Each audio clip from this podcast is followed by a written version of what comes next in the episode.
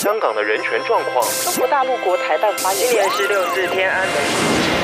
从新闻看见真实的中国，欢迎收听《中国这一刻》。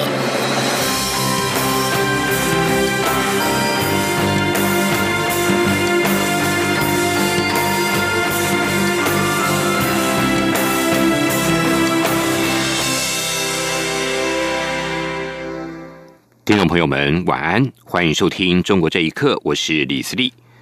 中国发表的新时代的中国国防白皮书，对我政府的诸多谬论，陆委会今天表达抗议，而且对北京当局假借两岸议题来扩张军武、扬言对台动武的做法，也坚决表达反对跟谴责。陆委会表示，中共挑衅的行为不但冲击两岸的和平，也更挑战了区域安全，造成周边国家的不安及忧虑。记者王兆坤的报道。陆委会表示，台海和平与区域稳定的最大威胁，就是中共始终不放弃武力犯台。今年初习五条后，解放军频繁演习，基建在台湾周边巡航，更渗透台湾社会，呼应其立场，胁迫台湾接受已经破产的一国两制主张。中共这些操作反民主、反和平行径，以及进一步诉诸战争的企图。才是造成台海与区域情势紧张的主因。陆委会要正告中共认清事实：中华民国是主权国家，台湾从未属于中华人民共和国。陆委会指出，白皮书发表记者会上还暗示将动用解放军处理香港议题，企图重现六四镇压。国际社会应对此表达关切。陆委会副主委邱垂正说：“我们认为中国共产党。”此言永不称霸及扩张，一切军事建设都是为了和平，这些理由。但是我们追究其根本，全是武力侵犯的谎言。谎言。我们呼吁国际社会要严肃关切并抵制。陆委会强调，中共长期以来昧于事实，利用政军手段试图压迫及消灭中华民国。以严重侵犯台湾人民自由选择意志及生命财产安全，我政府责无旁贷，将持续强化自我防卫能力与民主防护，坚定捍卫国家主权与民主体制，坚守两千三百万台湾人民自由选择未来的权利。呼吁北京当局及早放弃使用武力等非理性恶意手段，改善两岸关系，理性处理香港等议题，真正做到区域负责任的一方。中央广播电台记者王兆坤台北采访报道：民进党中常会今天再度进行红色渗透的系列专案报告。党主席卓荣泰听取报告之后，才是指出，红色渗透直达台湾的各种类型的基层社会组织。立法院已经完成了国安无法的修法，可以进一步的确保台湾民主社会的永续。民进党会与公民社会站在一起，反制假讯息，捍卫台湾人民共同的生活方式。记者刘玉秋的报道。红色渗透问题严重，民进党中常会近来展开一系列的红色渗透转换报告，并于二十四号邀请中央研究院社会学研究所研究员林宗宏，以挥拳锐实力，中共对台统战政策的转型与应应为题进行转换报告，并就红色渗透系列报告作出总结与建议。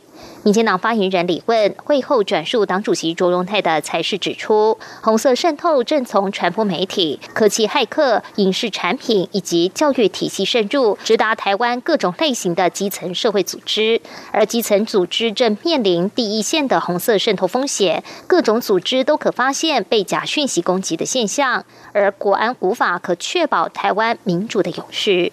李问转述说。呃，另外，主席也提到，立法院已经完成国安无法的修法，更加完备所需的法源基础，可进一步确保台湾民主社会的永续。面对红色渗透，无孔不入，本党会坚守民主自由的价值，与公民社会站在一起。捍卫台湾人民共同的生活方式。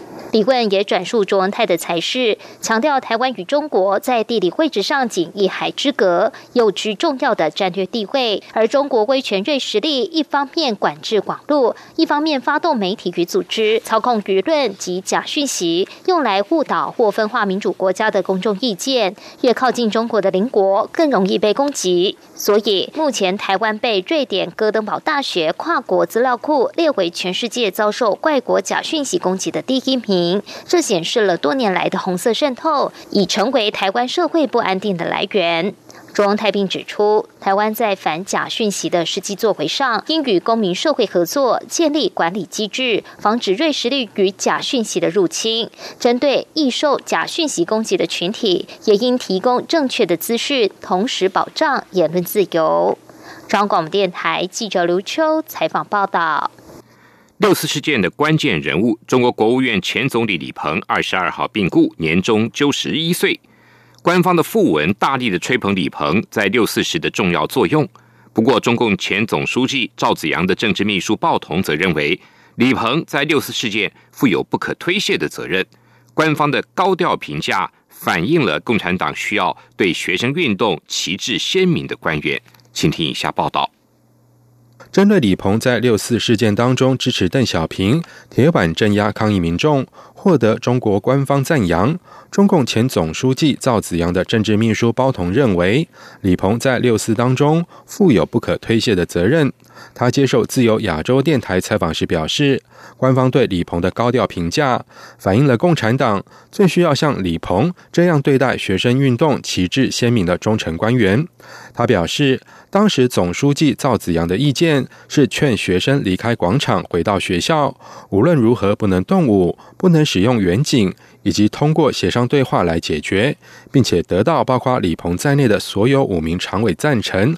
邓小平也在场，但是李鹏当晚变卦，他将学生运动定性为暴乱，并且成立制止暴乱小组，导致事态升级。他说：“突然之间马上就改变了，觉得学生是在动乱了。”就是几个钟头，看到的学生就讲到了文化大革命。接着第二天就马上通知北京市委赶快来汇报。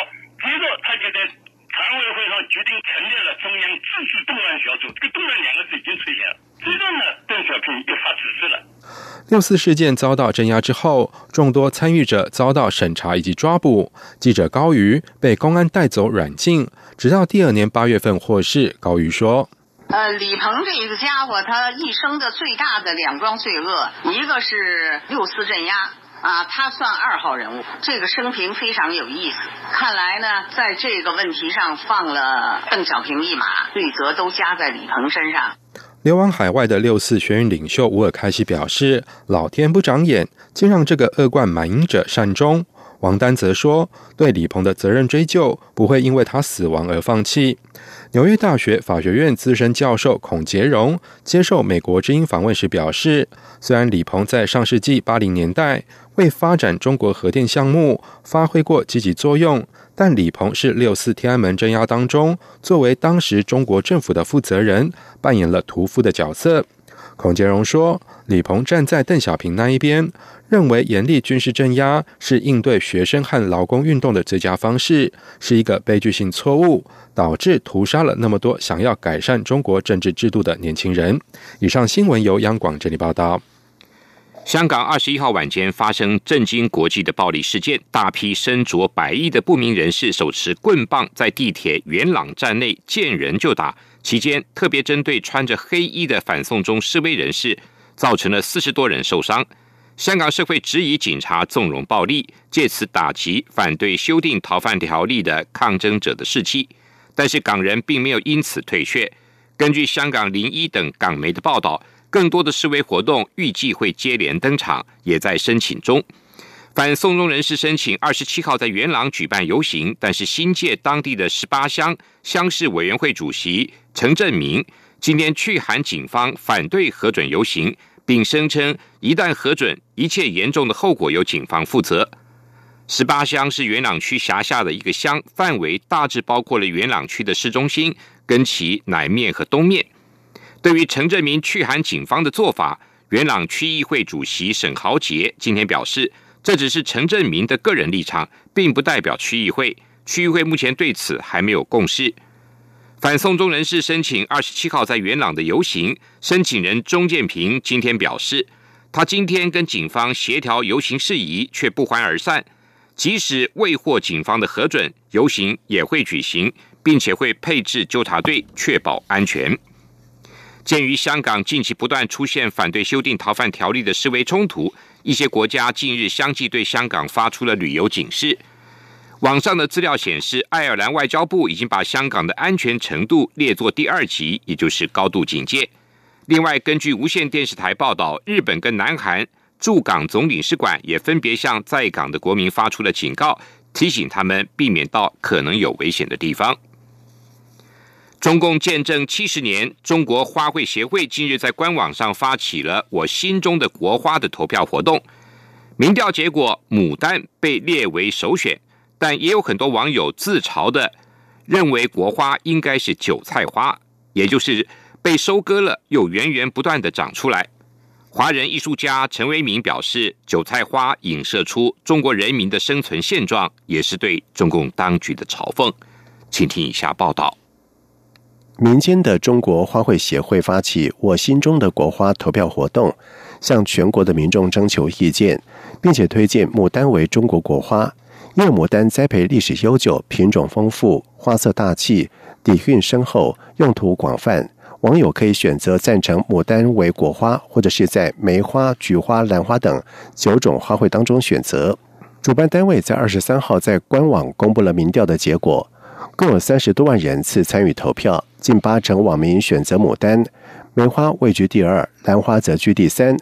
中国花卉协会表示，这只是一份民意调查，会综合各方的意见，再向当局反映。而有网友嘲讽地说：“韭菜花才是中国真实的写照。”中国智库昆仑策研究院研究员李旭之在著名的网站“乌有之乡”发文表示。